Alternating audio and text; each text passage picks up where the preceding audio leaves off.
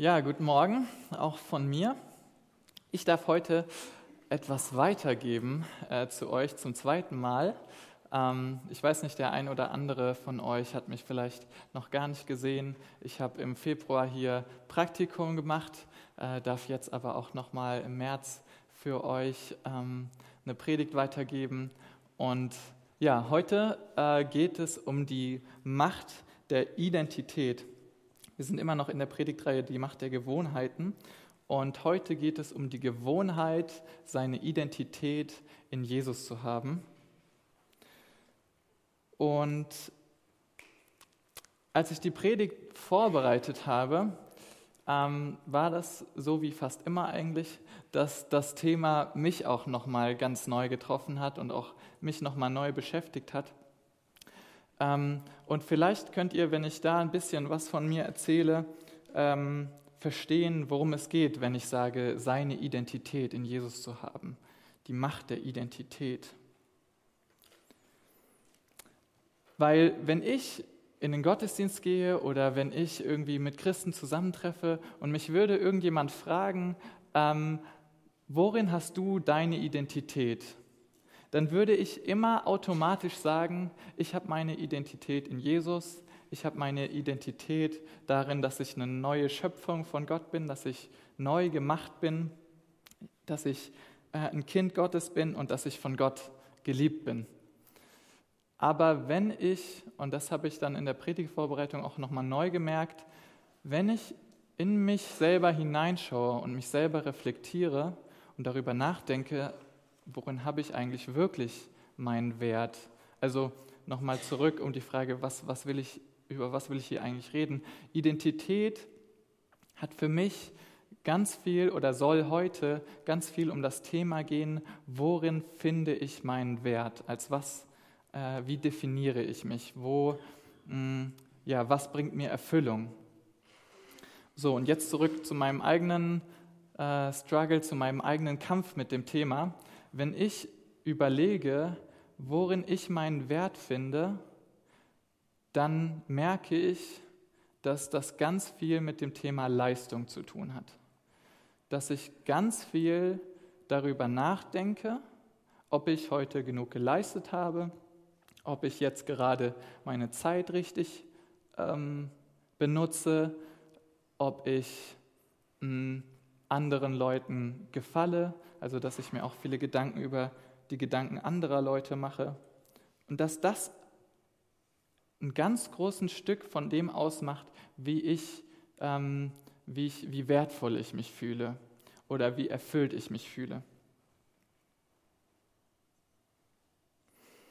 Also mit anderen Worten, ich finde meine Identität obwohl ich das manchmal sage, dass ich die in Jesus finde, ich finde sie im Alltag ganz oft gar nicht in Jesus oder in meiner ähm, Beziehung zu Gott.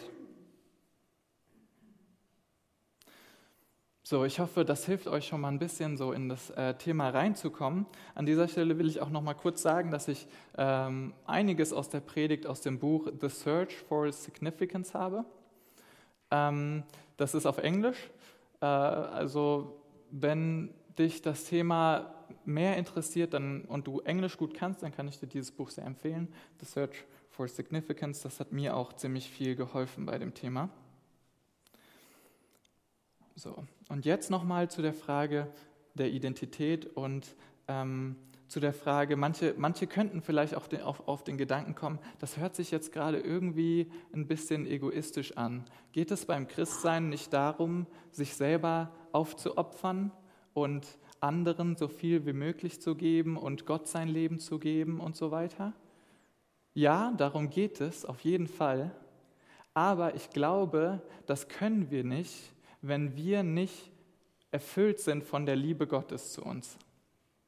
Ich glaube, wenn wir nicht erkennen, dass Gott uns liebt und dass wir darin unsere Freude finden und unser ähm, Lebensglück, dass wir dann gar nicht wirklich anderen, dann können wir anderen gar nicht wirklich dienen, dann können wir uns gar nicht wirklich selbst aufopfern, weil das dann immer eine Aufopferung ist, bei der ich sozusagen, bei der ich andere Leute, Leute glücklich machen will. Aber ich kann andere Leute nicht glücklich machen. Nur Gott kann andere Leute glücklich machen. Und deswegen glaube ich, dass dieses Thema nicht egoistisch ist, sondern dass es am Ende darum geht, Gott die Ehre zu geben und darum geht, ähm, dass er im Mittelpunkt unseres Lebens ist und dass er im Mittelpunkt von anderen Leben ist. Und das hat auch mit, ähm, mit der ganzen Geschichte mit Adam und Eva zu tun und darum, dass, dass die Menschheit als Ganze äh, getrennt von Gott ist. Wir als Menschen haben uns von der Beziehung zu Gott entfernt. Und eigentlich war Gott derjenige, der mit uns in Beziehung leben wollte und unser, das Loch in unserem Herzen füllen wollte. Aber dadurch, dass wir uns abgekehrt haben von Gott, kann er jetzt dieses Loch in unserem Herzen nicht mehr füllen. Jetzt müssen wir nach anderen Sachen suchen, die dieses Loch füllen. Wir suchen nach der Anerkennung von anderen und wir suchen das in unserer eigenen Leistung, dass wir uns wertvoll fühlen können. Unser Selbstwert hat einen Knacks bekommen. Und ich glaube, dass dieses Thema, egal ob du Christ bist oder nicht, dass das sehr wichtig für dich sein kann. Dass du siehst, dass dieses Loch in deinem Herzen, das kann nicht, hm, das können nicht die Beziehung zu anderen Menschen füllen und das kann auch nicht deine Leistung füllen. Und warum das so ist, das will ich jetzt noch ein bisschen weiter ausführen. Identitätskrise. Was passiert, wenn ich meinen Wert nicht in Jesus finde? Was hat das für Folgen, wenn ich mein, meine, meinen Wert nicht in Jesus finde? Und ich habe euch gerade schon von meinem eigenen Struggle, von meinem eigenen Kampf erzählt. Sorry, das Wort Struggle kommt mir immer in den Kopf. Ähm, aber ihr wisst, was ich meine, meinen eigenen Kampf mit dem, mit dem Thema. Ähm,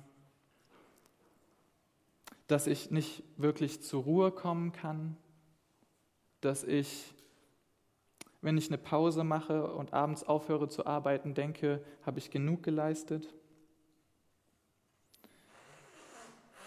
Wenn wir versuchen, unsere gottgegebene Sehnsucht nach Erfüllung mit unserer Leistung zu stellen, dann werden wir irgendwann scheitern, weil wir bauen damit ein Haus auf, ähm, auf, auf einem Grundstein, der irgendwann zerbricht, weil irgendwann werden wir nicht die Leistung bringen, die wir haben wollen. Wir suchen nach guten Noten vielleicht oder nach, ähm, nach Erfüllung im Job, aber irgendwann werden wir scheitern. Und es gibt ganz, also Menschen können damit ganz unterschiedlich umgehen. Ich hoffe, dass ich durch die Beschreibung, die ich jetzt mache, dass ihr euch da irgendwo wiederfinden könnt.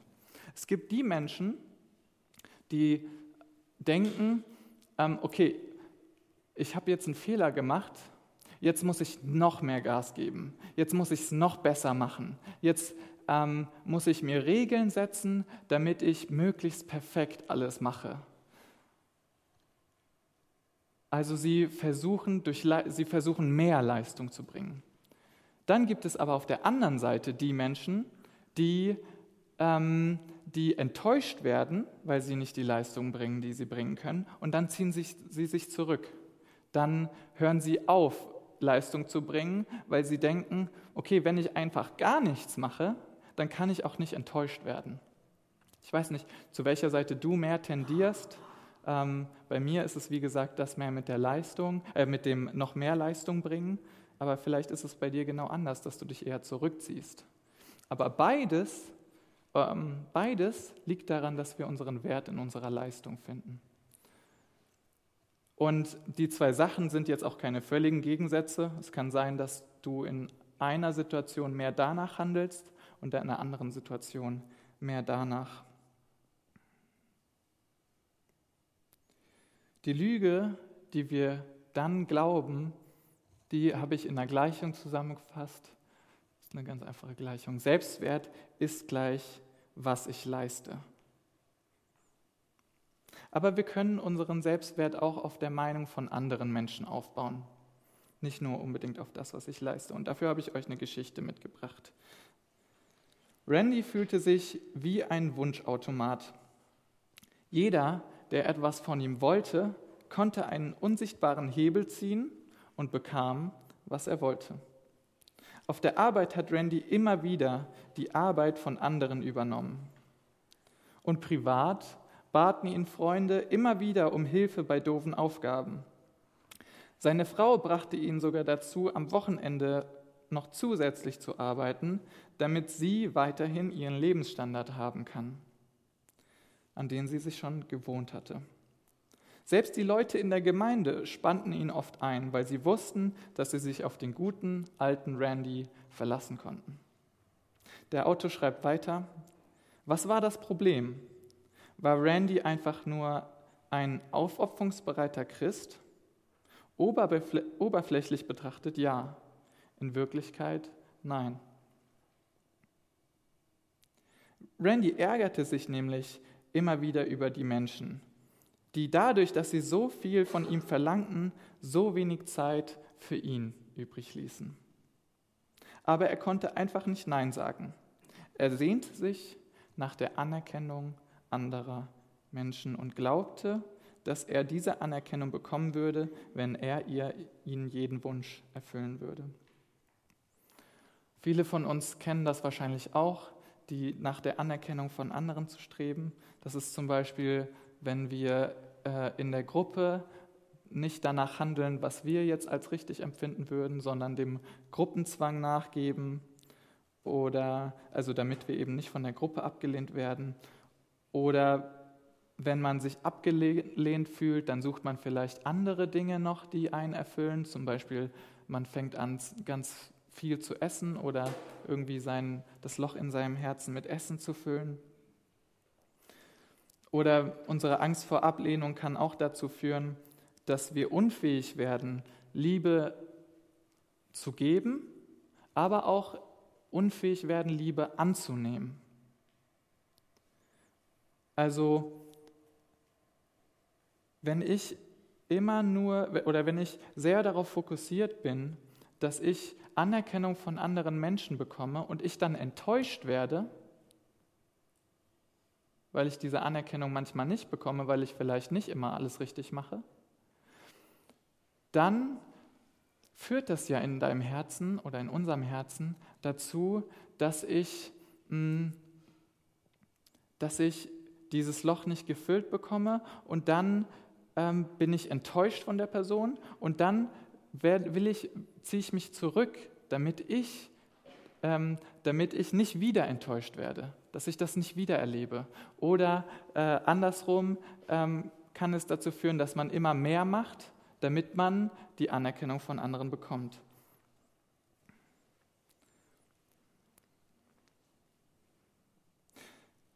Ja, wie gesagt, ich hoffe, dass ich dadurch, dass ich das jetzt mal so ganz breit ausgefächert habe, dass ihr seht, wie weit dieses Thema ist, wie viel das mit unserem Leben zu tun hat, wie tief das gehen kann ähm, und was für schlechte Auswirkungen das hat. Weil wir uns von Menschen zurückziehen, wir isolieren uns, weil wir selber enttäuscht werden, weil wir äh, uns abhängig machen von anderen Menschen und von unserer Leistung anstatt von Gott.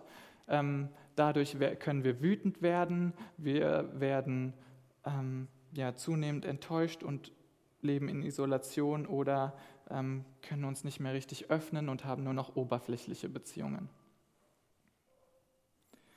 Okay, was ist, okay, ja, das ist dann die Gleichung nochmal kurz. Selbstwert ist gleich, was ich leiste plus was andere über mich denken. Und ich glaube, ich hoffe, dass ihr das jetzt ein bisschen verstanden habt, auch wenn ihr das schon längst verstanden habt, aber dass es nochmal tiefer gekommen ist, dass es eine schlechte Idee ist, ähm, sein Leben auf dieser Gleichung aufzubauen. Was ist jetzt Gottes Antwort auf diese Identitätskrise? Ich glaube, dass der Einzige, der uns nicht enttäuschen wird, Gott ist. Am Anfang der Predigt habe ich versucht, euch ein bisschen zu erklären, dass das Problem an unserer Beziehung zu Gott liegt, an der Barriere, die zwischen uns und Gott ist. Dass wir Gottes Regeln nicht beachtet haben, dass wir die Beziehung zu Gott ähm, missachtet haben und dass wir ihm den Rücken gekehrt haben. Und dadurch sind wir Gottes Feinde geworden, wirklich Feinde. Er hasst nämlich Ungerechtigkeit. Er hasst es, wenn wir schlechte Dinge tun. Und deswegen kann Gott nicht anders, als zu sagen, okay, du musst dich von meiner Gegenwart entfernen, du musst weg von mir. Ich kann das nicht ertragen, dass du meine Regeln missachtest und du hast dafür den Tod verdient. Wir alle haben den Tod verdient für das, was wir machen.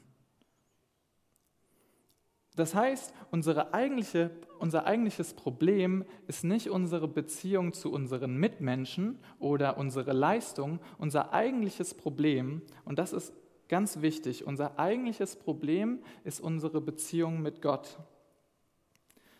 Wenn dieses Problem gelöst ist, wenn die Beziehung mit Gott wieder in Ordnung gebracht wird, dann können wir auch wieder unser Herz von Gott erfüllen lassen und nicht von unserer eigenen Leistung oder von der Anerkennung anderer.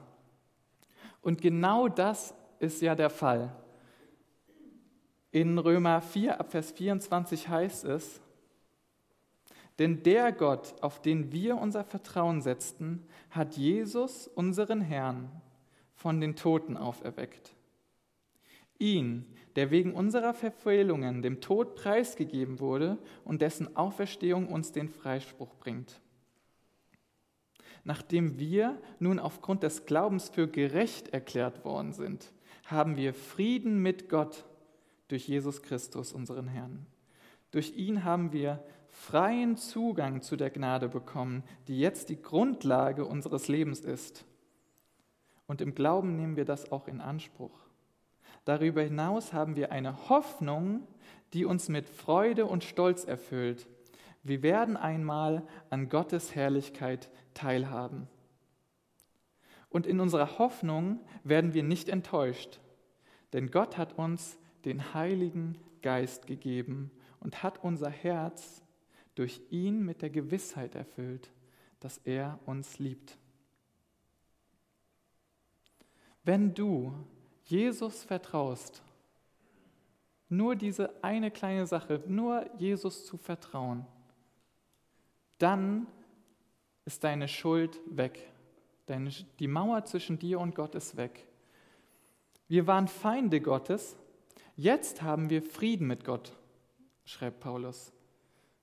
Wir haben den Tod verdient, also das ist jetzt äh, meine Zusammenfassung wir haben den Tod verdient. Jetzt haben wir eine feste Hoffnung, dass wir bei Gott sein werden. Also das, denke ich, meint Paulus hier, wenn er von Gottes Herrlichkeit schreibt, dass wir bei Gott sein werden, wenn wir sterben.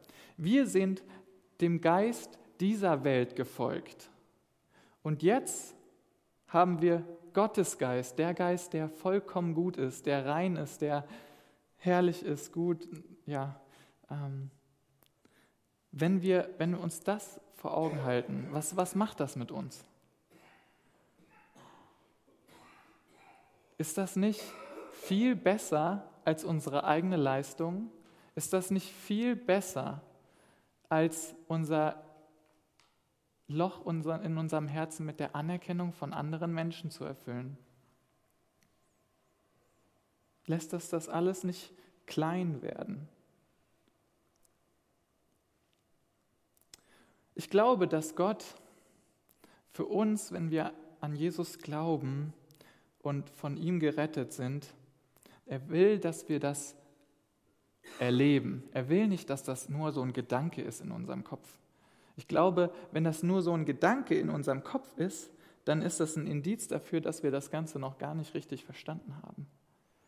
Wenn das nicht auch, wenn wir das nicht auch spüren, wenn wir nicht auch emotional davon berührt sind, dass wir von Gott gerettet sind, ähm, dann will Gott das verändern. Er will diesen Frieden, er will uns diesen Frieden geben. Durch das, was, durch das, was Jesus getan hat, nicht durch unsere eigene Leistung, sondern durch das, was Jesus getan hat, will er dieses Loch in unserem Herzen füllen. Und dann kann unsere Angst vor Fehlern zu innerem Frieden werden. und zu Hoffnung und zu Freude. Kurz gefasst, Selbstwert ist gleich, was Gott über mich denkt. Nicht, was andere über mich denken und nicht meine Leistung, sondern das, was Gott über mich denkt. Das sollte die Gleichung sein, auf der wir unser Leben aufbauen.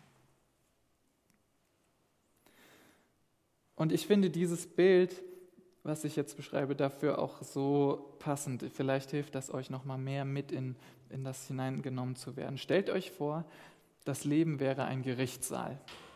Und ihr sitzt als Angeklagter da und an einem Tag eures Lebens im Gerichtssaal läuft es ganz gut. Ihr bringt die Leistung, die man von euch erwartet. Ihr erfüllt die, ähm, die Erwartungen, die, die andere an euch haben oder die ihr selbst an euch habt.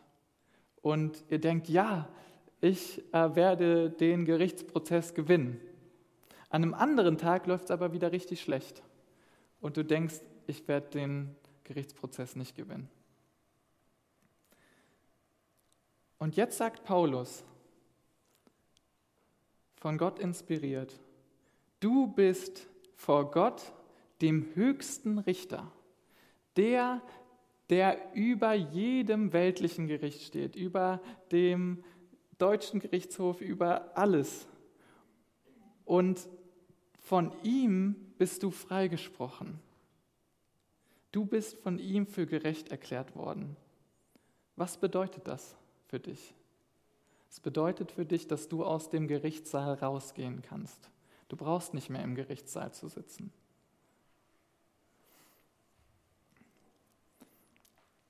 Was kann uns vielleicht ein bisschen helfen, diese Identität anzunehmen?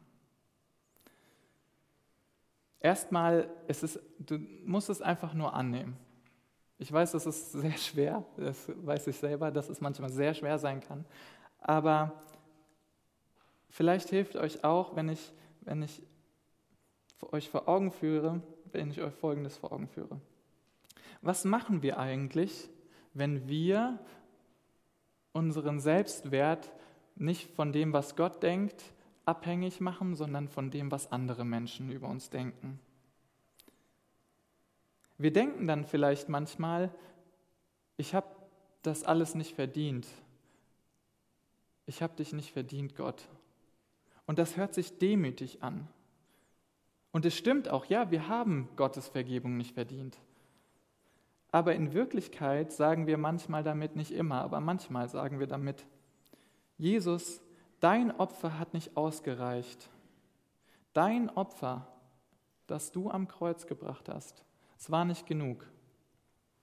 Das machen wir auch, wenn wir uns von der Anerkennung anderer Menschen oder von unserer eigenen Leistung abhängig machen.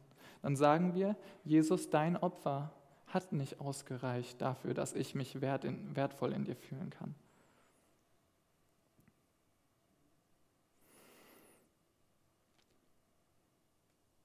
Und ich sage dir, und die Bibel sagt dir, das Opfer von Jesus reicht für jeden Fehler aus, den du machst.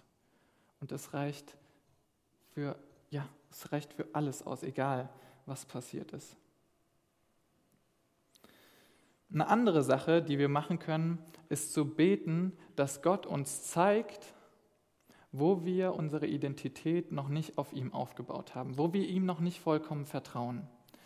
Weil so wie ich mich selber kenne und ich glaube, das gilt auch für relativ viele andere Menschen oder ja, vielleicht auch nicht, aber ähm, ich, doch, ich bin mir schon relativ sicher, dass wir Menschen wirklich gut darin sind, ähm, die Wahrheit zu unterdrücken.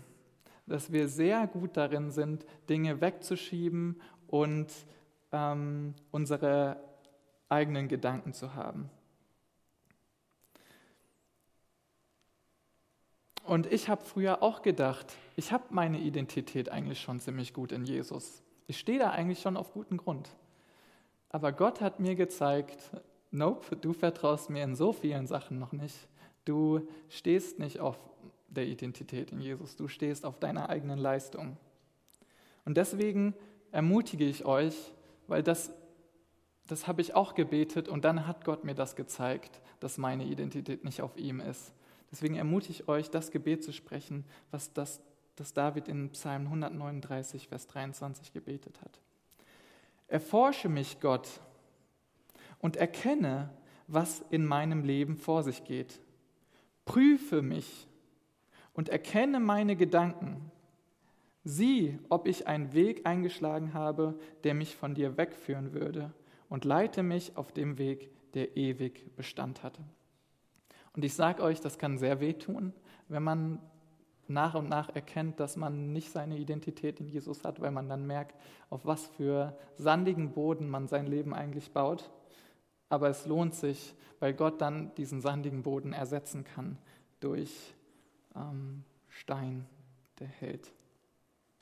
Und dann will ich euch noch dazu ermutigen, Beziehungen aufzubauen mit anderen, mit euren Mitchristen. Ähm, ich sage das deswegen, weil für manche ist die bedingungslose Liebe, die Gott uns schenkt, die Vergebung und die Annahme von Jesus, ist manchmal sehr abstrakt. Für einige von euch konnten jetzt vielleicht gar nicht so viel damit anfangen, was ich gesagt habe. Und dann kann es uns helfen, wenn wir Beziehungen mit unseren Nichtchristen haben, äh, mit unseren Mitchristen, ähm, auch mit Nichtchristen. Aber ähm, ich glaube, in dem Fall kann Gott einfach auch durch Mitchristen besonders sprechen, die Gott vielleicht schon mehr verändert hat und die schon ihren Wert in Jesus haben. Und dann kannst du sehen, ähm, was das bedeutet, dass Gott uns liebt. Du kannst das ähm, in der Realität sehen. Dann sind das nicht nur so Worte, sondern du hast es richtig vor Augen. Oder du kannst auch sehen bei anderen Christen, was es eigentlich bedeutet, ähm, dass, dass die Sünde die Beziehung zwischen Gott und uns Menschen zerstört.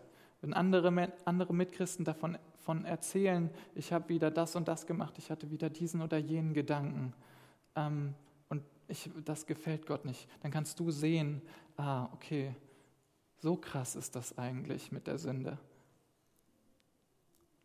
Und Kleingruppen sind dafür ein guter Ort, um solche tieferen Beziehungen aufzubauen. Und ähm, ja, wenn du noch keine Kleingruppe hast, dann geh einfach zu Nils oder zum Marco und frag ihn einfach mal, ob du auch eine Kleingruppe haben kannst. Und wenn du schon in einer Kleingruppe bist, ähm, dann ermutige ich dich dazu, und das gilt auch für mich, dass wir uns in der kleinen Gruppe öffnen, dass wir dort sagen, was uns beschäftigt, dass wir mit anderen wirklich ins Gebet gehen, dass die Beziehungen wirklich tiefer werden.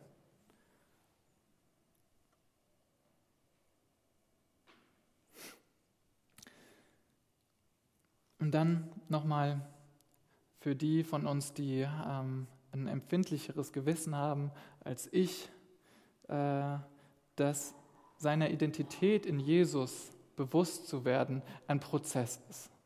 Es ist okay, wenn du da nur kleine Schritte machst.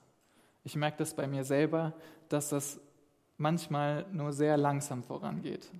Aber dennoch sollten wir nicht aufgeben, die Identität in Jesus zu finden und es zur Gewohnheit werden zu lassen, dass wir uns von Jesus abhängig machen.